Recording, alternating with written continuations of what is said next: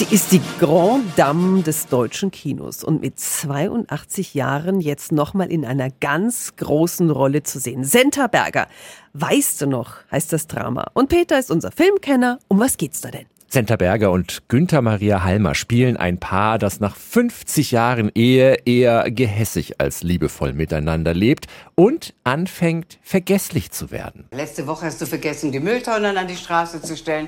Am Sonntag hast du den Backofen angelassen. Der Aber das sind doch alles Kleinigkeiten. Günther, du wirst alt. Wir werden alt.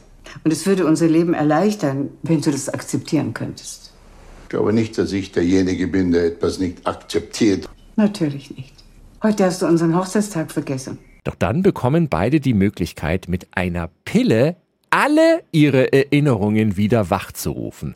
Weißt du noch, ist ein intensives Beziehungsdrama mit heiteren Momenten. Schöne Erinnerungen an die erste Verliebtheitsphase wechseln sich ab mit schmerzvollen gegenseitigen Enthüllungen.